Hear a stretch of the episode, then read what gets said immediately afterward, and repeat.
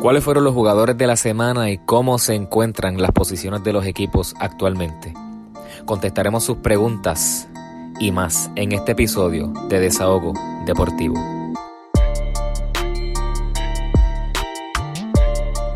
Muy buenas noches y bienvenido a su podcast favorito, Desahogo Deportivo. Aquí pueden tener todas las noticias recientes, históricas y las más actualizadas sobre el baloncesto de la NBA. En, nuestra, en esta noche, ¿verdad? Se encuentran con nosotros Excel Torres y Adel Otero Vázquez. Muchachos, ¿cómo nos encontramos? Bueno, estamos aquí nuevamente con Desahogo Deportivo. Saludos, mi gente. Saludos, somos familia ya, casi. A todos los que nos están escuchando siempre, todos los miércoles, aquí fiel. Pues muy orgulloso de estar aquí con ustedes nuevamente. Ansioso de seguir compartiendo este contenido que todo el mundo está esperando. Muchos saludos a todos y muchas, un buen próspero año nuevo, ¿verdad? Que hace poco fue enero 1. Muy buen, un buen próspero año nuevo, muchas resoluciones y que la pasen bonito el día de hoy y el año entero. Saludos, saludos, súper contento de estar aquí nuevamente con ustedes, pompeado, tenemos un par de cositas bien chéveres, así que vamos a darle. Me alegro, me alegro, muchachos, muchas bendiciones para ustedes, para sus familiares, ¿verdad? En este nuevo año. Amén, amén. Se fue ya el año que todo el mundo quería que se fuera, así que estamos ya en un nuevo año, un nuevo comienzo, ¿verdad? Como muchos dicen por ahí. Y, ¿verdad? Antes de comenzar con nuestro evento, quiero decirle a todos que pues estoy tomando las funciones de Ángel Yamil como, ¿verdad? El moderador de esta sesión. Uh. Está en alguna parte de Puerto Rico vacacionando, así que literalmente le estoy haciendo las vacaciones. Y nuestro querido mono, eh, mono nuestro querido amigo Monkey, Brian, no pudo estar en la tarde de hoy por algunos compromisos, así que nada, somos los que somos, vamos a meterle muchachos, ¿están ready? Estamos ready. Siempre, papá. nacimos ready. Duro. Nada, quería también mandarle un saludito a todos los que nos están escuchando a través de Spotify. Fieles ahí, nos están dando sus preguntas, nos están dando sus opiniones, están hablando sobre todo. Esto nosotros lo estamos haciendo por pasar un ratito chévere y por ustedes, mi gente. Así que vamos a darle. Empezamos la noche de hoy, ¿verdad? Con algunas noticias, ¿verdad? Por encimita, un segmento informativo sobre lo que sería la, las tendencias que se están mostrando en la NBA en la actualidad, ¿no? Eh, vamos a empezar hablando de los standings, eh, muchachos, ¿verdad? Tenemos un poquito de... Esta temporada ha sido un poquito loca, diría yo, y un poquito al azar. Como que están pasando muchas cosas que no esperábamos que pasaran a través, ¿verdad? Del comienzo de temporada, apenas van dos semanas, ¿verdad? De la NBA. Y, ¿verdad? Para que todos sepan cómo están los tablones de las conferencias, les voy a explicar. En este orden, tenemos a los Sixers número uno con un récord de 5 y 1. A los Pacers con 4 y 2. Orlando con 4 y 2. Cleveland con 4 y 2. Los Atlanta Hawks con 4 y 2. Los Celtics con 4 y 3. Los Knicks con 3 y 3. Los Bucks con 3 y 3. Y nuestro wildcard, posible wildcard al final del año, los Nets con 3 y 4 y Chicago con 3 y 4. ¿Qué me tienen que decir, verdad? Si tienen que comentar algo de estos resultados que tenemos en el este, ¿verdad? Yo por mi parte tengo que decir que estoy un poquito impresionado con Filadelfia, ¿verdad? Pero pasamos un poco eh, con eso ya mismo. Pero ¿qué ustedes creen? Esto está como que un poquito algaro, ¿verdad? Totalmente, totalmente. Estoy aquí mirando quién está en el sótano y me impresionado él que Toronto está a 14 eh, los subcampeones, los Miami Heat, están 11. Este, así que bien sorprendido también de los equipos sotaneros. Me gusta ver a mi Atlanta Hawks número 5. Estamos, estamos ahí exóticos, pero se ven, como dice Martín, bien al garete, bien al garete, de verdad que sí. Definitivamente. Yo, yo no sé cómo Dallas está último. Dallas está último, señoras y señores, al final de la conferencia oeste. Yo, esto está de locos, Martin, esto está de locos, porque hasta Denver está como, creo que como 12. 11. 11. 11. 11 está Denver. no es, es, real que tienen la, casi la peor defensa, pero vamos, es un equipo que le ganó a los Clippers para pasar a la final de conferencia y ahora están 11. Esto es, no sé si es realidad o ficción, yo diría que es ficción, que todo esto esté como está ahora mismo. Así que esperemos, ¿verdad? Apenas casi son 10 juegos. So, vamos por ahí, pero eso es así, eso es así. Estamos, estamos ya como quien dice en el comienzo, pero están las cosas empezando a verse diferentes de como uno pues esperaba, ¿verdad? Que se vieran. Es como tú estás diciendo, impresionante de que Dallas esté último en el oeste y de que, ¿sabes? Denver, que fue un equipo que llevó a los Lakers, le dio un empujoncito chévere a los Lakers, no está por los centros espiritistas tampoco. Así que hay que ver cómo se va formando, ¿verdad? para que sepan, ¿verdad? En el oeste, pues los Clippers están número uno con 5 y 2. Tenemos a un equipo joven de los Phoenix Suns con 5 y 2. Tenemos a los Lakers, que son los actuales campeones, con 5 y 2. A los Utah Jazz con 4 y 2. A los Pelicans de Nueva Orleans con 4 y 2. A los Rockets están donde mismo yo dije que iban a terminar. Sexto con 2 y 2. Tenemos a los Warriors con 3 y 3. A los Kings con 3 y 3. Y a los Thunder con 2 y 3. También como pueden ver en el oeste las cosas están al garete, así que pues vamos a ver cómo esto continúa moviéndose a través de la temporada. Y ahora vamos a pasar al próximo segmento que es pues el jugador de la semana. Como jugadores de la semana tenemos en el oeste a Stephen Curry que ayer acá metió 72 puntos tirando un 50% de campo de tiros de tres. Así que Curry y le pela a Portland, ¿sabes? Macramé. Hay, hay, que mencionar la pela que le dieron a Portland. Así que, bien importante, Curry esta semana que pasó promedió 39.6 puntos por juego. Con 6 rebotes, 5 asistencias, 5.7 triple aproximadamente y tirando 45% de triple. Así que buen provecho a las personas que lo tienen en los fantasy. Muchas gracias, muchas gracias. Ah, sabemos que gozaste esta semana. y de luto a los que tenían en contra. y de luto a los que lo tenían en contra. Ya hablaremos, ya, ya hablaremos de, de esa sección. En cambio, ¿verdad? En el este tenemos a Tobias Harris con los número 1 76ers, que también están arrasando en la defensa. Tobias Harris promedió 23.3 puntos por juego, tirando un 57% de campo, que eso es absurdo también para un tipo que tiene la bola en sus manos bastante frecuente. También tenemos 9.7 rebotes, 4 asistencias, 2 blocks y 2 steals. Y esto hizo, ¿verdad? Que Filadelfia tuviera una semanita en la cual ganó 3 juegos y perdió 0. Así que hay que estar bien pendiente con lo que va a pasar con los 76ers y también buen provecho a los que lo tienen en el fantasy. Pasamos a verdad a la última sesión informativa de la noche, ¿verdad? Y es que Kevin Durant va a estar siete días fuera porque, pues, preventivamente, porque parece que se acercó una persona que tenía COVID, mantuvo contacto con esa persona, así que, pues, de manera preventiva, los Nets van a tenerlo fuera. Como saben, ya los Nets no tienen a Spencer Dinwiddie porque tuvo una lesión fea fea. Lo acaban de operar, si no me equivoco, hoy mismo. Tuvo una operación bastante exitosa y pues va a estar en proceso de recuperarse por completo. Así que otra pérdida significativa para los Nets que tan todos nosotros, incluyendo mí, ¿verdad? Ya que teníamos muchas esperanzas con ese equipo. Así que vamos a ver cómo la pérdida de Durán eh, afecta las esperanzas de los Brooklyn Nets.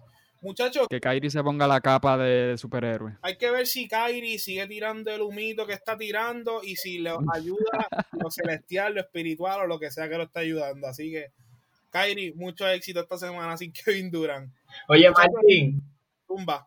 Martín, y te pregunto, ese tatuaje de Brooklyn en la frente, ¿todavía lo mantienes vigente? se sigue viendo bello, se sigue ah. viendo bello y el panorama está ahí, papá. Ah, bueno.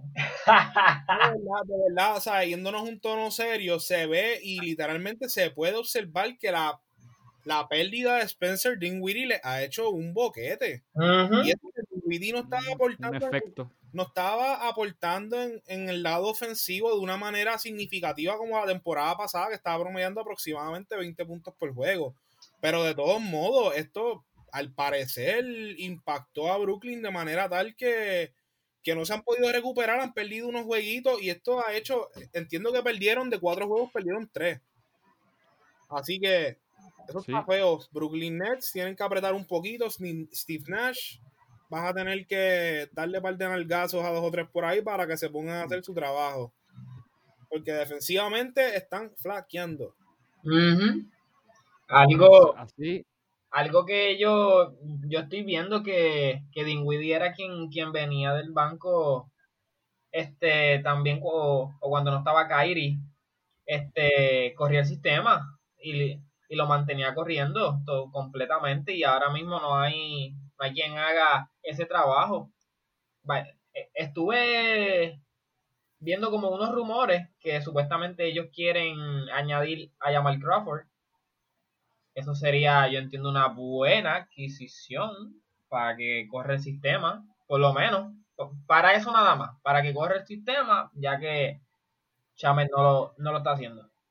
Yo si fuese, ¿verdad? Para no, para no irnos mucho en este tema de los Brooklyn Nets, yo no añadiría a Jamal Crawford por su edad, quizás por las lesiones que ha tenido en estos pasados años, y él es más un tipo que le gusta tirar, es un buen manejador de balón, ¿verdad? Como todos sabemos, pero realmente yo pienso que si van a hacer algún tipo de movida debería ser por un por una persona que sea consistente, no que les dé 20 puntos por noche, ni 15 por noche, pero sino que pueda hacer el trabajo que quizás Spencer Dinwiddie estaba haciendo en el lado defensivo y ofensivo que estaba corriendo un sistema como bien lo dice. Así que vamos a ver cómo Exacto. Pasamos a la próxima sesión de este podcast, que es una discusión, ¿verdad? Que vamos a tener entre nosotros. Vamos a hablar de algunos equipitos. El primero que me gustaría hablar, porque es el que yo creo que se ve más impresionante en, esta, en este search, ¿verdad? De un campeonato de la NBA. Y es de los Philadelphia 76ers. Tienen cinco jugadores top 50 en defensa están invistos en la casa y con algunas pérdidas, pues, podríamos decir que significativas como lo fueron a Horford y George Richardson, parece que pues esas nuevas adiciones, ¿verdad? Como lo son Seth Curry, Danny Green, Howard y Ferguson. Tenemos a Danny Green y a Howard que vienen de un campeonato con los Lakers, ¿verdad? Que traen experiencia de campeonato. Así que muchachos, ¿qué, qué me tienen que decir? Excel, háblame un poquito de Filadelfia. Mm, Filadelfia. Filadelfia, yo no sé, en todos estos pasados tres, cuatro años, este, como se le dice, estábamos confiando en The Process, este, que es el inicio de Joel Embiid junto a Ben Simmons, pero la realidad es que de estos últimos años no habíamos visto como una perfecta armonía entre esos dos superestrellas, entre Embiid y, y Ben Simmons, como que sus juegos se anulaban, no había forma que un dirigente pudiera hacer que ellos engranaran. Porque sabemos que a Joel Embiid le gusta el low pace ahí en el poste bajo, mientras en el otro lado contrario vencimos es un high pace, todo es fast break, encontrar los tiradores en, los, en los exteriores. Es como que juegos contraproducentes y no había quien como que lo haga engranar. Lo vimos que se fueron este barrio este el season pasado pero ¿qué ocurrió? Filadelfia votó a Brown, el dirigente, gracias a Dios, gloria a Dios. No servía para nada, la realidad es que no servía, no era un buen dirigente, no era. Y la cosa es que sustituyó a Brown, Doc Rivers, que, bueno, creó un poco de mala fama cuando dejó pasar ese 3-1 versus Denver. Creó mala fama, pero aún así es un trillón de veces mejor que, que Brown, dos Rivers, y en adición tienen al vicepresidente de operaciones del equipo, que es eh, este, Murray, que era el gerente general de Houston Rockets, no lo podemos olvidar, construyó como tres equipos llegándolo a playoffs, casi a finales de conferencia, bueno, una vez a finales de conferencia. Y ahora simplemente, como dijo Martin, sacó a Hal Horford, que el contrato era pesado, vino Dwight Howard, vino Security dándole un rol importante. Tiene también a Danny Green, que no está, pues, no está metiendo puntos, pero defensivamente sí contribuye. ¿Qué estamos viendo? Un equipito en la tope de la conferencia. Yo creo que los cambios, tanto de administrativos como de jugadores, vinieron bien con un norte específico. Estamos viendo los resultados, Martín. Es un equipito que me gusta y Dios quiera y den la batalla ahí hasta finales de conferencia. Ya ¿qué tienes que ver tú? Pues mira, sobre, sobre Filadelfia, me gusta, me gusta verlo jugar, de verdad, súper entretenido. El juego de, de Ben es uno de los juegos que más, más me gusta ver en, en la liga. Este, ver, verlos como ellos han, han hecho sus movidas y darle ese, ese papel protagónico a Seth Curry, este, ha sido tan, tan producente. Él estuvo promediando un par de numeritos en doble figura esta, estos últimos eh, juegos. Y todos esos cambios vinieron muy bien, vinieron muy bien. Tienen récord 5 y 1, como este, invictos en la casa. Se ve muy bien, veo, veo a un Joel Embiid diferente por el, por el esquema del juego. Lo veo a él llegando a las líneas este, de ayuda en, la defensa. Tobias Harris es quien está técnicamente cargando esa ofensiva de esa semana, por eso fue jugador de la semana. Y pues vemos como Ben Simmons solamente se está encargando de correr el sistema. No, no está encestando 15, 16 puntos por noche, pero sí reparte sus 8 asistencias, sí mantiene el paso de juego. Y me gusta verlo jugar, de verdad que el, trabajo que está haciendo Doc Rivers se ve muy bien. Estoy. Y no, que iba a decir, Security tiene 16.2 puntos por juego. Sí, casi no. Así que estamos viendo que está contribuyendo a la ofensiva, dándole ese rol que necesitaba. Ya era hora. Yes, yes. les, tengo una pregunta, ¿verdad? Eh, ¿Él está jugando, él está saliendo del banco o está saliendo o está regular? Le entiendo que está saliendo del banco, ¿verdad? No, él es inicial. ¿Él es inicial? Sí. Él, lo que hizo fue cuando Josh, este, Josh, Josh Richardson se fue para Dallas, pues entonces en esa ahí él, él tomó ese papel como churingal inicial. Y, y les ha salido muy bien. Miren, la realidad es que yo lo que tengo que decir sobre Filadelfia es que yo, yo nunca he visto al Holford como un tipo que puede jugar power forward por el hecho de que él toda su vida ha jugado centro. Él en Atlanta jugaba centro y hacía un muy buen trabajo como centro. Pero lo ponen al lado de Joel Embiid, que es un ball dominant center, que literalmente siempre tiene la bola en sus manos. Y yo realmente no veía ningún tipo de, efectividad para Horford. Más la edad que tiene, Horford es caballo. Pero yo entiendo que al haber salido de Horford y de Richardson, les vino demasiado bien. Y como ustedes estaban bien mencionaron, la defensa es bien importante para Filadelfia. A mí lo único que no me gusta de Filadelfia es que Ben Simmons no tira triple. Yo entiendo que ese hombre con la gente, ¿sabes? Si Kelly Ubre está, está ¿sabes? tirando punto bicicleta en triple, ¿por qué Ben Simmons no me puede tirar por lo menos tres por juego? Para ver si por lo menos me mete uno. Y me está tirando ya 33% de campo, olvídate, sabes, eso es lo que yo necesito de él hay que ver si vencimos en el futuro, pues apriete un poquito, ¿verdad? En esa parte, pero definitivamente la defensa de Filadelfia está espectacular. Nasty. Alto nivel. Hablando de defensa espectaculares, hay que hablar de Sexland. Y no estamos hablando en nada de fresquería, sino estamos hablando de la de Colin Sexton, mi gente. Estamos hablando de los Cleveland Colin Sexton y Garland. Eso es así tenemos siete jugadores, top 50 en defensa. Cleveland está número 4 en el este post LeBron, que esto es algo que yo creo que nosotros nunca habíamos visto en un equipo que no estuviese LeBron después de que LeBron llegó a Cleveland. Están número 4 con 4 y 2 y están jugando súper impresionante. Hay otros jugadores que los muchachos se los van a mencionar, pero están, están dando candela. ¿Qué ustedes me pueden decir de Cleveland, muchachos? Bueno, esto es sorprendente. La realidad es que quién iba a imaginar, quién iba a imaginar, porque yo no, este, que Cleveland iba a tener la tercera mejor defensa de la liga. Es verdad, son seis juegos nada más, pero seis juegos en los cuales se quedaron radicalmente terceros mejores defensores en la liga, están segundo en steel y primero en turnovers. no hacen turnovers, son excelentes manejando el balón y entregándolo, tomando decisiones correctas. Un, creo que parte de la defensa, a pesar de los top 5, no, 7 mencionó Martín, 7 jugadores top 50, uno de ellos que nada de, o sea, nada de defensivo que era anteriormente es Andrew Drummond. O sea, era una plata. No sé cómo decirlo de una forma bonita, pero era un asco defendiendo. Era un asco. La realidad es que él metía puntos. Era este típico centro que se enfocaba en meter puntos, coger rebote y ya, y no contribuía a ganar. No contribuía a ganar. Es más, Detroit lo cambió a Cleveland a cambio de Brandon Knight. Lo entregó. Entregó a, a, Andrew Drummond a Cleveland. So, el valor era nulo.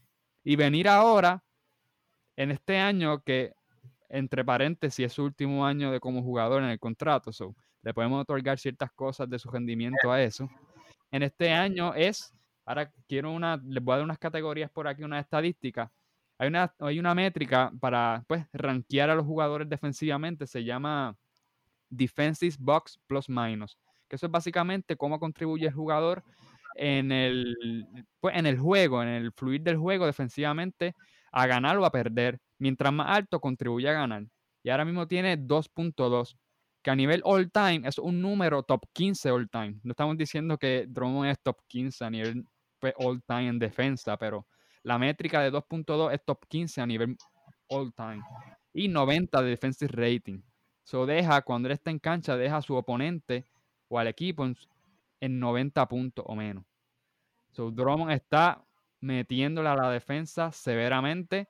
Como dije, a lo mejor es que este es su último año de contrato y como era nulo, pues quiere garantizarse uno más jugoso el año que viene, pero... Hay que apretar. Por otra parte, ajá, ¿qué va a decir Martín? No, no, que, que, tiene, que tiene que apretar, ¿sabes? Hay que apretar. Que tiene que apretar.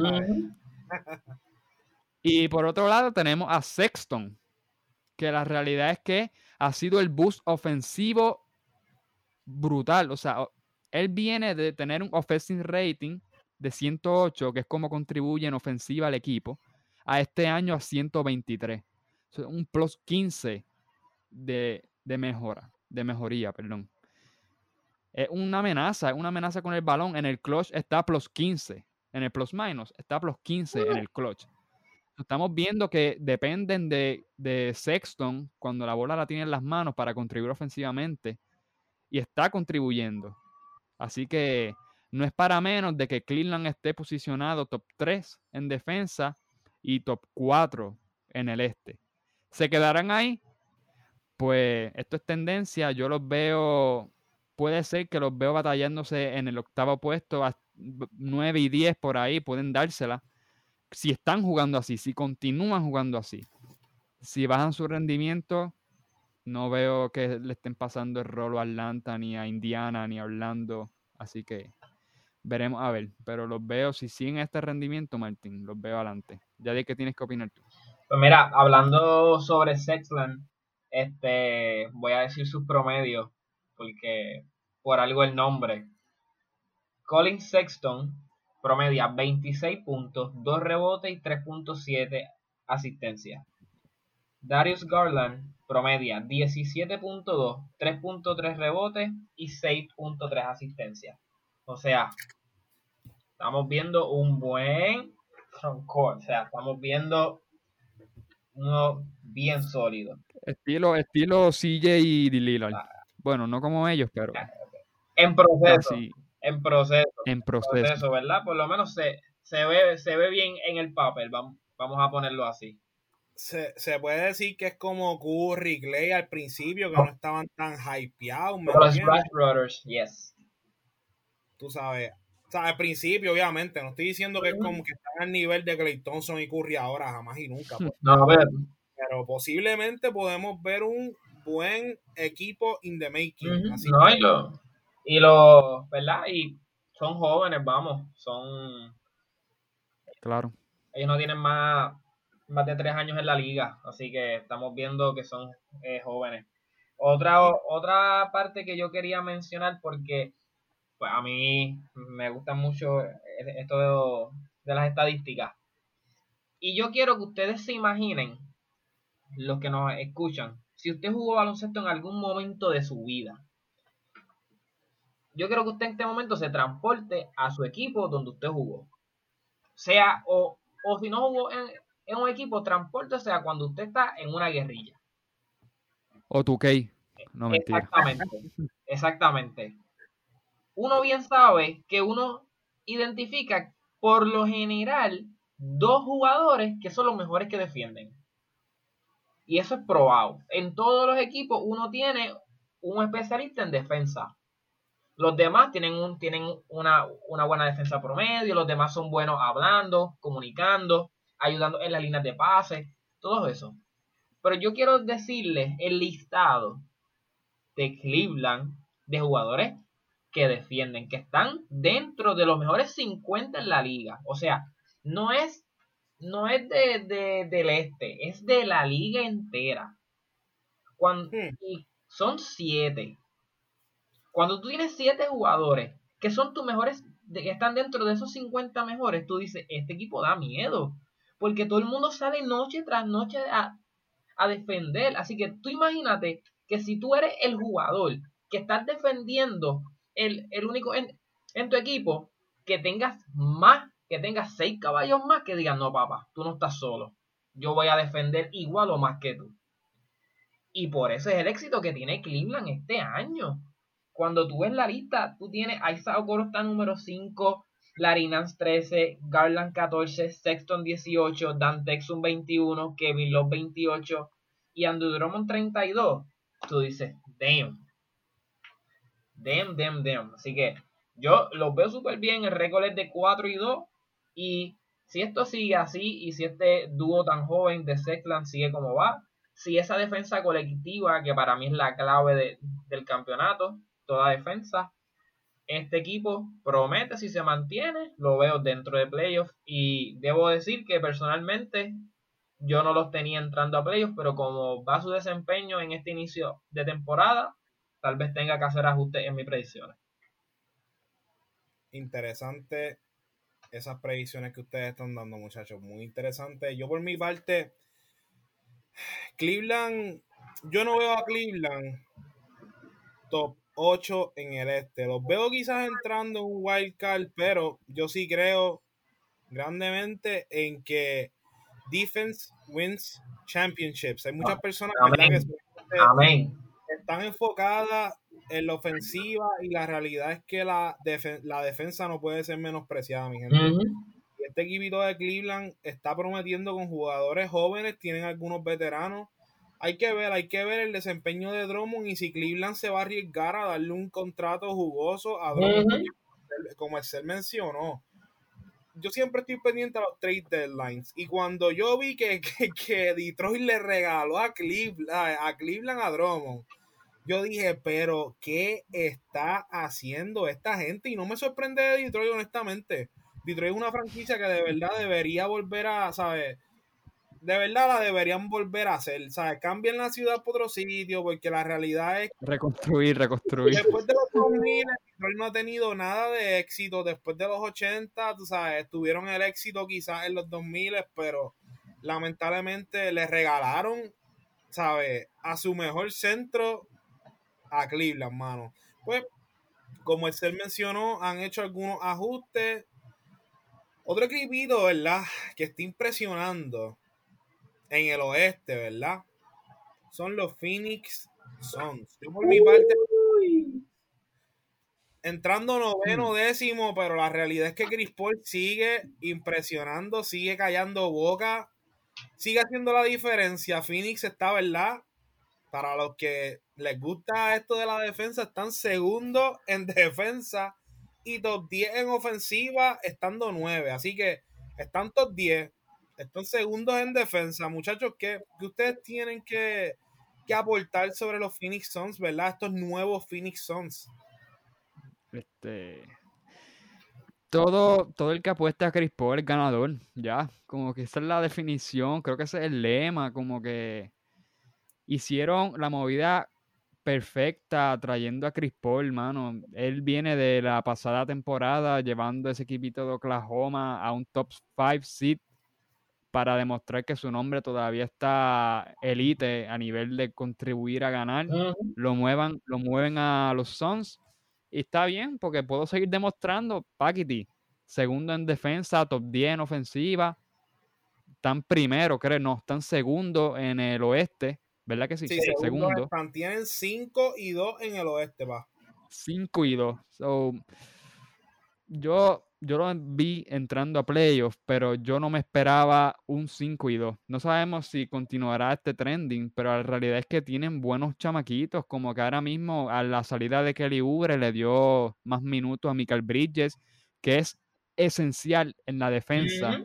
Parte de eso contribuye al, pues, que son la segunda mejor defensa. Michael Bridges mete el triple, eh, Michael Bridges defiende de la 1 a la 3, puede defender hasta la 4. Estamos hablando de esta, pues, Ayton siendo alimentado por Chris Paul. Son muchas cosas que Chris Paul trae a la mesa para tomar mejores decisiones y una de ellas es pues poner a este equipito a, producir, incluyendo a Cam Johnson también como sexto hombre que está produciendo. Así que, bueno, no puedo decir más nada que apostar a Chris Paul siempre ganan. Yo, yo estoy bien contento por, por Phoenix. este, todavía sigo mordido de que Devin Booker no fue un All-Star el año pasado. Eso de verdad me dolió un montón y quiero que este season sea su, su revancha. Quiero, los quiero ver en, en playoffs muy real. y además de la burbuja de que solo que es tú ganar ocho juegos y te invicto en la burbuja y no entrar a la playoff. Eso sí que de verdad que duele y te, y, te quedas bien mordido. Así que yo, yo espero que ellos lleguen a playoff y me encanta verlo jugar, de verdad que sí. Hmm. Hay que ver, efectivamente, Phoenix está haciendo el trabajo con Chris Paul mandando esa nave, Gorillo. Está ahora mismo front liderando a los chamaquitos que como los muchachos están diciendo, están aportando de manera ¿sabes? muy peculiar, porque como mencionaron, Michael Bridges está haciendo el trabajo tanto en el lado ofensivo como en el defensivo. Así que yo pensé honestamente que la pérdida de Kelly Ubre iba a ser como un, como un pequeño detonante dado al season que él tuvo con Phoenix, que fue espectacular. Para mí fue como un breakout season for him. eh, hay que ver, hay que ver si Phoenix continúa. Ven a Phoenix, ¿verdad? Esta preguntita está chévere. ¿Ustedes ven a Phoenix continuando con este éxito en el oeste? ¿Sabe? Top 6, playoffs, más de segunda ronda quizás. ¿Sabes? ¿Cómo se están viendo las tendencias? ¿Qué ustedes, qué ustedes creen? Yo no... Esa pregunta es bien dudosa porque todos sabemos que Chris Paul está entrando en edad.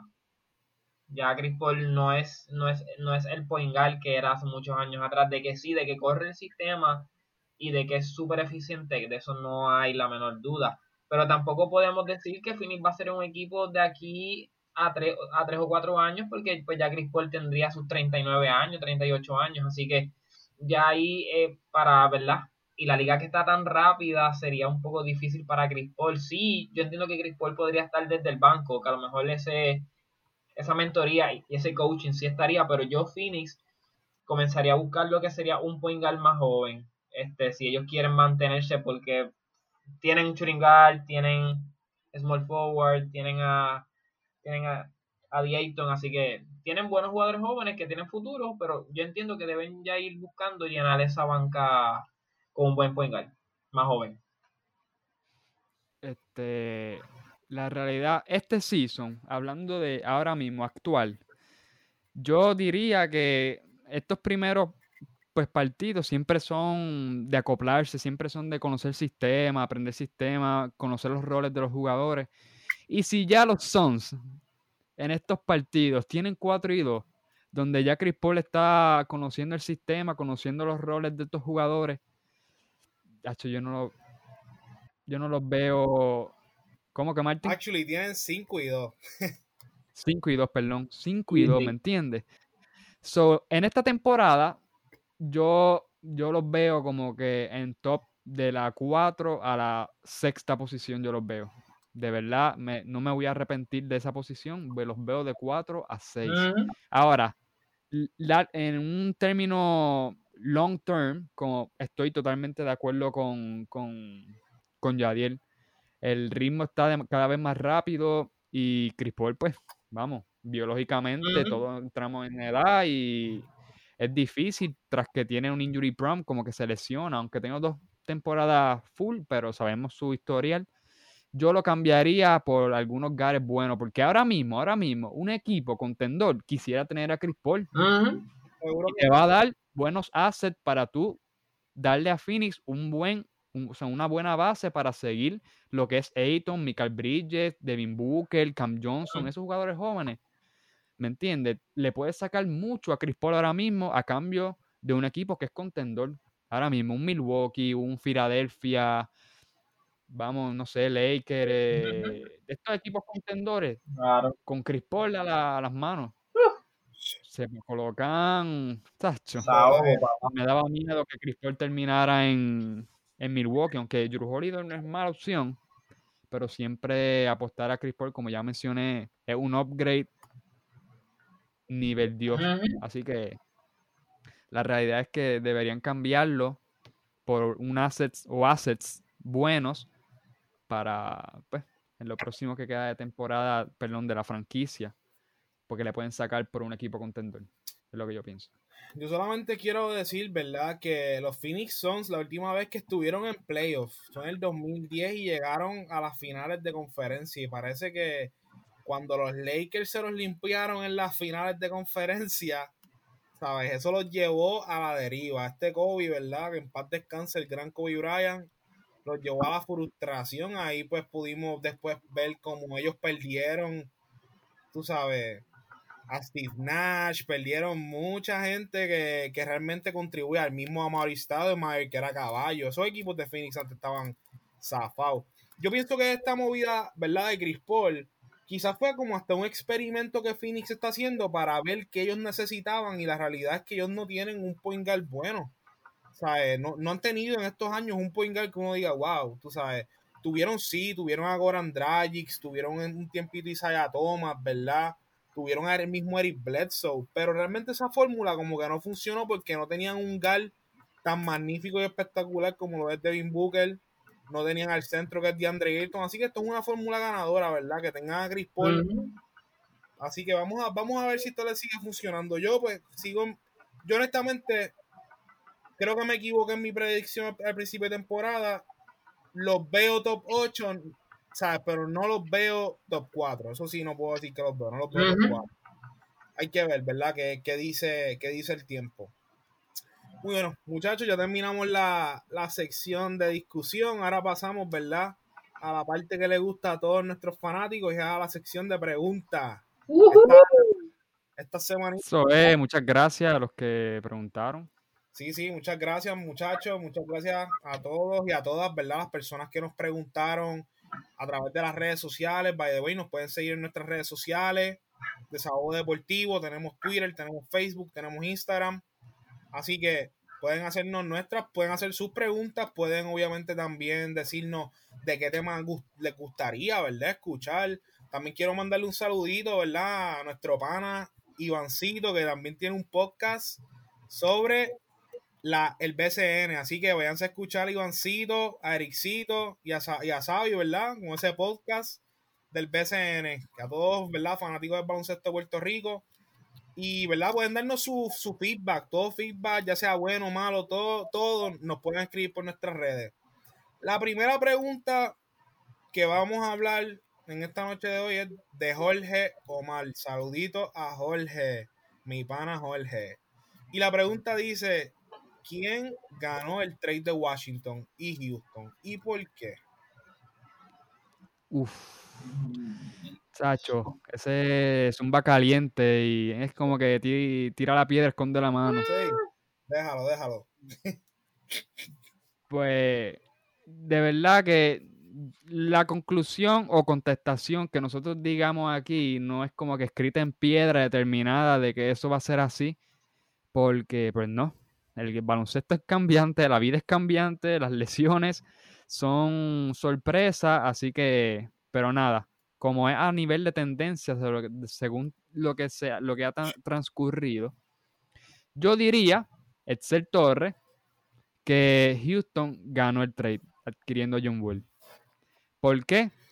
Pues básicamente podemos irnos desde lo bien básico este, de los terribles comienzos que tuvo Washington a nivel ofensivo. Y con ofensivo me refiero a, por ejemplo, sí, Westbrook es una máquina de hacer triple doble. Eso, vamos, perdemos de perspectiva, pero eso es impresionante. La realidad es que sí, poner números es impresionante. Pero Westbrook en cancha, sin Bradley Bill, ellos tienen un menos 30. So, la realidad es que esa ofensiva no corre, no fluye como cuando está Bradley Bill en cancha. Se detiene, como que ah, en uno de los juegos que yo estaba viendo, la ofensiva estaba rotándolo, como se llama rotar el balón. Se la dieron a Westbrook en una esquina y él la paró, para la hizo. Y eso te detiene, te detiene las rotaciones, te detiene los cutting, te detiene todo. Y por eso mismo, por eso es que Westbrook como que no aporta a ganar en comparación a John Ball. Tengo aquí unos datos que el, el offensive rating que tiene Westbrook es de 97, offensive rating. Eso es cómo contribuye ofensivamente a su equipo. Ah. Versus 103 que es John Wall. So, ah, contribuye muchísimo más John Wall a la ofensiva que el mismo Westbrook. Y también Westbrook tiene un negativo 0.4 en offensive box plus minus, que es cómo contribuye ofensivamente al desempeño del juego en plus minus. Ofensivamente tiene un negativo 0.4. estamos viendo que según esta estadística, pues Westbrook es el lobo de la película. Como que él, el malo, el que hace que, este, eh, hace que Washington perdiera este trade. Pero, pero, antes de pasar con Yadiel, Harden sin John Wall tienen 5.7 net rating. Eso es que tienen más ofensiva y dejan a su equipo en menos puntos en defensa. Mientras que John Wall sin Harden tiene negativo 1.5 en net rating. So, son mejores con, con Harden sin John Wall. Y ahí tú dices, wow, pero ven acá. Entonces, pues Westbrook es peor, John Wall es peor, es mejor sin John Wall. John Wall ha jugado solamente dos juegos, señores. Westbrook cinco. Ha tenido cinco partidos para poder producir con Washington. No es lo mismo con John Wall. Pero según esta tendencia y según la estadística, cuando se parejen esos juegos, pienso que John Wall contribuirá mejor a la ofensiva de los Houston Rockets que lo que contribuye Westbrook a Washington. Así que Houston ganó el trade. Entre paréntesis, que, los, que la salud lo acompaña a los dos. Eh, bajo ese concepto. Yadiel. Saludos a Jorge y gracias por la pregunta. De verdad, de verdad, de verdad que pregunta bien interesante. Yo desde el día uno siempre dije que, que fue Houston quien dio el palo real. Para mí, John Wall, aunque pues tengo que decir que ofensivamente a los dos lo que les gusta tirar son ladrillos para allá abajo. Este, pero ambos tienen excelente visión de cancha. John Wall, John Wall promedia 7.5 asistencia, Westbrook promedia 11.8. Este, ¿verdad? Pues ambos, ambos contribuyen en esa parte. Pero sí, entonces si, si me quedo en esa, en lo que es la contribución ofensiva, pues fine. Westbrook promedia 20 puntos, John Wall 25. Pues como que eh, ofensivamente pues sabemos que, ellos aportan. Ahora, donde sí tengo mi duda, que, no me hace, que me hace dudar bastante de mi, de mi decisión, que aunque conste que sigo firme en que Houston fue quien ganó el, ¿verdad? Pues ese Westbrook está 52 en defensa. Y John Wall está 121. Obviamente, yo sé que eso puede cambiar en John Wall porque viene de una lesión. So, el esfuerzo en defensa no va a ser tan grave. O sea, él, él sí obviamente va a tener una defensa promedio, pero no va a ser un super defensor porque tiene que cuidarse. Vamos, viene de, un, de una ruptura del tendón de Aquiles. Así que, si lo pongo en una balanza, sí, no, yo ya di él, yo ya di él, digo estoy con Excel, que Houston ganó el trade por ahora. Bien interesante esa pregunta. zumba, zumba. Bien interesante esa pregunta de, Jorge Omar, ¿verdad? Yo miren, la, la realidad es que para mí este fue el trade más raro que hubo la temporada pasada y como antes lo mencioné en nuestros episodios, para mí Westbrook y John Wall son dos jugadores bastante similares. En teoría para mí yo entiendo que Westbrook es el jugador superior en cuanto a, la aportación que tiene, tú sabes, en el stat sheet, inclusive. No a tocar ya mismo, pero fuera de eso, yo no veo el equipo de Washington como un equipo superior al equipo de Houston con el cambio de Westbrook y de John Wall, siendo honesto. Yo dije que Washington es mejor con Westbrook que, sin, que, sin, que Washington sin John Wall y me refería a que Washington estuvo jugando estas pasadas temporadas sin John Wall y John Wall se ve espectacular viniendo de esa lesión de la que, ¿sabes? Que tuvo. Y está aportando de una manera súper espectacular y honestamente yo tuve dudas de cómo él iba a marchar con, eh, con Harden y más después de que Harden está con el papelón ese que tiene. Pero por ahora las cosas se ven muy bien. Yo pienso que Houston ganó este mano. Definitivamente los veo entrando a playoffs si se mantienen saludables, si no aparece otro caso de COVID por ahí que no pueden hacer, ¿sabes? No pueden ni jugar. Pero honestamente tienen el mejor equipo, tienen la piezas, tienen dos centros espectaculares, que es Christian Wood, que está jugando espectacular, y Marcus Cousin, que es un buen centro saliendo del banco, tú sabes, y John Wall y Harden, ¿sabes? Van Kila, Kila, Kila. Y tenemos que estar tenemos que estar al tanto de que honestamente esto es un equipo que les puede ir bien entrando a los playoffs. Y yo, siendo un equipito del oeste, no me quisiera enfrentar con ellos si entran, ¿verdad? A playoffs porque están un poquito difícil y Harden, ustedes saben que James Harden cuando le da la gana mete 50, 60 puntos por juego y se todo. Así que yo entiendo que Houston ganó este trade. Jorge, si quieres, nos puedes comentar quién para ti ganó este trade y por qué, y lo podemos como que discutir eventualmente. Pero nada, pasamos pues a nuestra próxima pregunta que nos la hizo Jesús Hernández, a.k.a. Chuito. Saludos, Chuito. ¿Es si Rudy Gobert está sobrepagado. Y esto fue una pregunta, esto fue una pregunta que literalmente la, discutimos antes del podcast porque estábamos como que hmm, ¿estará sobrepagado o no? Así que Ser, cuéntame qué es lo que tú crees. Pues mira, yo sí la discutimos antes y durante el podcast estaba yo pensando cómo, cómo entrarle a esta pregunta. Y yo creo que en lo personal, lo, hay dos maneras de ver este contrato de Gobert. Y en una parte sí está sobrepagado y en la segunda no. Y me voy a explicar. Con la parte de sobrepagado es según el juego de Rudy Gobert y cómo se está moviendo en los centros en este baloncesto moderno. Que son centros como Van a que, que se, son más atléticos, que, que tiran la yompa, meten de afuera, meten el triple. ¿Me entiendes? Son centros más atléticos como Anthony Davis en la 5 si jugara. ese tipo de centro, a eso se está moviendo la NBA. Y Ruby Gobert es lo opuesto a ese tipo de centro, a ese arquetipo de centro. So, en ese sentido, como se está moviendo la NBA, podríamos debatir y sería válido que está sobrepagado. Ahora, hay que darle un contexto y el contexto de Utah es el contexto del historial defensivo que tiene Gobert y bajo eso yo pienso que no está sobrepagado. Primero, ¿qué, tenía, qué opción tenía Utah? Además de Mitchell.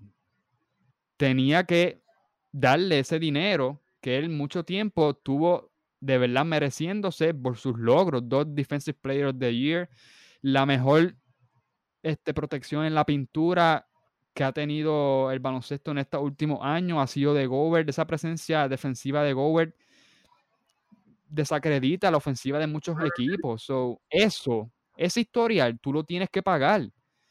Si no, se te va a ir. Exactamente. Y de verdad, la ofensiva, la ofensiva de Utah, mucho tiene que ver por el, o sea, el aporte defensivo que tiene Gobert en la pintura y en el perímetro, porque si él llega a salir al perímetro y puede llegar a, recuperar en el chase down muchos de esos gares. Así que esa es mi respuesta, de verdad. Pero overall, no lo encuentro sobrepagado, se los merece y pues hacía tiempo que había que pagar. Yadiel, Zumba. Los vale, los vale, real, real, los vale. Porque cuando tú miras la plantilla de, de Utah, tú necesitas a alguien que esté allá abajo para cuando Donovan Mitchell jale el gatillo. O sea, tú tienes que tener a alguien ahí que, que pues, que domine las tablas y ese es el trabajo que hace Rudy Gobert, punto. Eso es indiscutiblemente. Tiene premios que lo ameritan, este, mejor jugador, mejor jugador defensa del año, varios este, first team defense NBA. Y la realidad es que cuando tú miras que le dieron el máximo este, extensión de contrato a Donovan Mitchell, está bien. Eh, es un caballo, fine. Pero, contra, yo tengo premio O sea, yo he sido la cara mucho antes que tú aquí en Utah. O sea, give me my money. Como que a eso también hay que valorarlo. Y un comentario que, que lo quiero decir, y esto va a ser un poquito medio tal vez motivacional, jocoso, que lo dijo Shaq, Shaquille O'Neal, que dijo que hay muchos niños que se frustran o, porque solamente aceptan 11 puntos en, en un partido. Y que Shaq lo que dijo fue que no deben sentirse mal porque solamente promediando 11 puntos tú puedes cobrar 200 millones de dólares por solamente aceptar 11 puntos. No es el aporte en un lado de la cancha que tú hagas, sino en el otro costado. Y esto es un momento donde yo quiero exhortar a, toda, a todas esas personas que tal vez tú no seas bueno en, en un área, pero si tú tienes un área de expertise en donde tú puedes demostrar que sí eres bueno y que sí vales mucho. Y eso, eso es una lección de vida que nos ha dado el señor Rodrigo Bell y por eso yo entiendo que sí vale el, dinero. Miren, yo por mi parte, ese comentario de Shaquille está un poquito fuera como que de tono, porque un tipo que no promediaba 20 puntos por juego, pero sí defensivamente era un dolor de cabeza, como lo era Ben Wallace. El 2004 se lo comió. Y yo nunca, el señor Shaquille O'Neal, yo nunca he visto al señor Shaquille O'Neal decir, ah, pero Benguala yo me lo comí en el 2004, porque todo el mundo sabe que no se lo comió. Y Shaquille, posiblemente, ¿verdad? Benguala era un tipo grande y fuerte, obviamente un poquito diferente, ¿sabes? Construido un poquito diferente a Rudy Gobert, pero como quiere era un tipo que era defensivo y no era ofensivo. En los equipos tú, tú tienes un rol el equipo de Shakira en los Lakers era un rol ofensivo slash defensivo por lo atlético que era y por lo gigantesco que es. Tú sabes, así que yo entiendo que es un contrato que, como yo siempre he dicho, le están soltando dinero al gareta a mucha gente, porque eso no es solamente con Rudy Gobert, eso hay gente que sí que no se lo merece y como quiera le están pagando veintipico, veintipico millones, casi 30 millones por año, pero eso es otro tema aparte. Desde que llegó, desde que está en los Utah Jazz, ese equipo es diferente. Sí. Claro, han habido muchas piezas claves. Ahora mismo Utah tiene a Mike Conley, tiene a, Donovan Mitchell. O sea, tiene muchas piezas que realmente están haciendo el trabajo y el trabajo de él es la defensa. Al igual que yo, ¿sabes?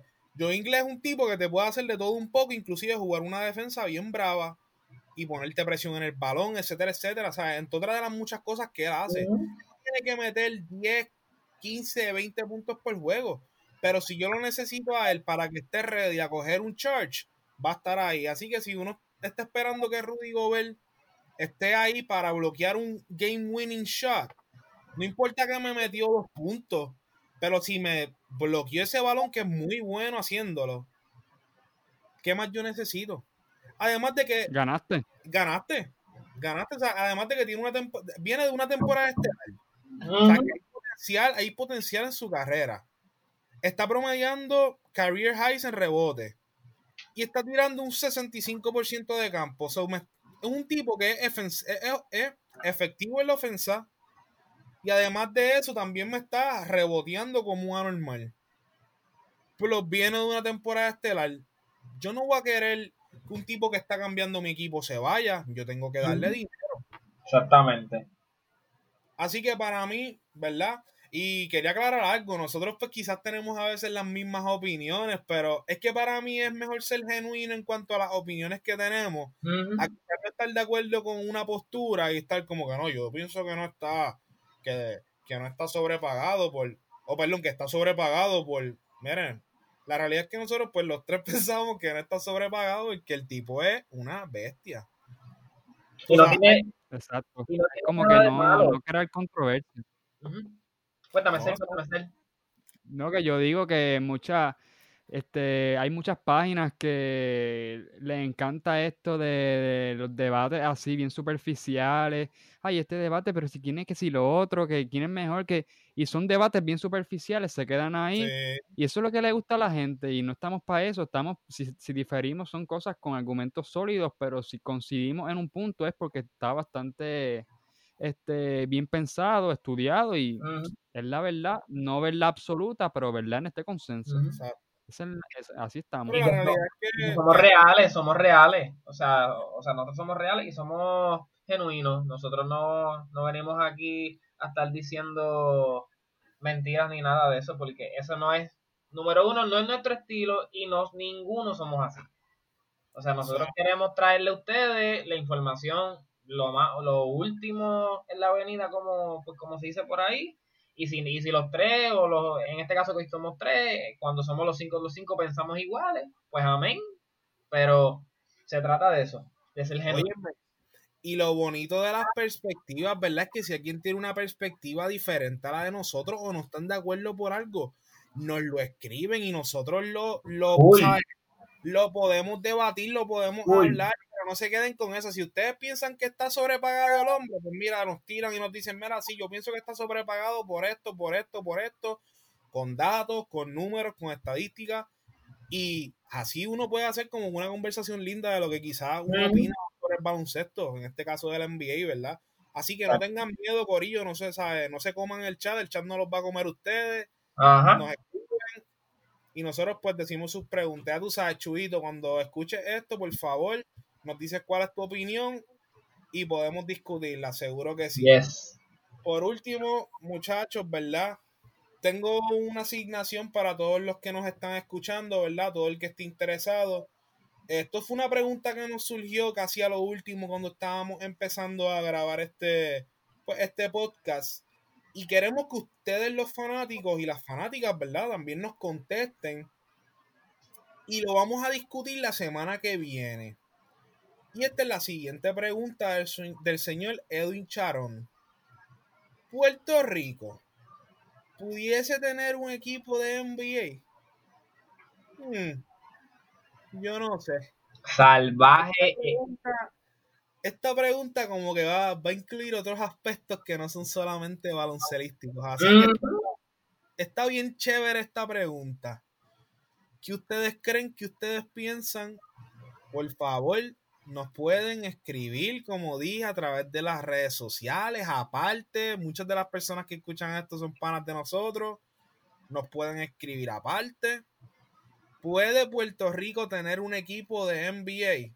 Está calientito eso. Piensen, piénsenlo. Lo vamos a estar colocando en las redes, Instagram, Twitter, Facebook. Vamos a estar por ahí toda la semana porque tenemos, o sea, si nosotros le damos asignación a ustedes, más asignación tenemos nosotros que es recopilar todas esas contestaciones de ustedes. Esperemos que de verdad que se nos llene ese buzón porque estamos bien deseosos ya de que pues, esas preguntas sigan, sigan creciendo semana tras semana y estamos bien contentos. Nosotros vamos a tener obviamente nuestra sesión de discusión sobre esa pregunta porque no lo vamos a dejar ahí. Y lo que nosotros pensamos ahora mismo tampoco se lo vamos a decir para que se mantengan en sintonía para, para el próximo podcast. Así que por favor, nos escriben, como dijo Martín, y queremos, queremos escucharlos.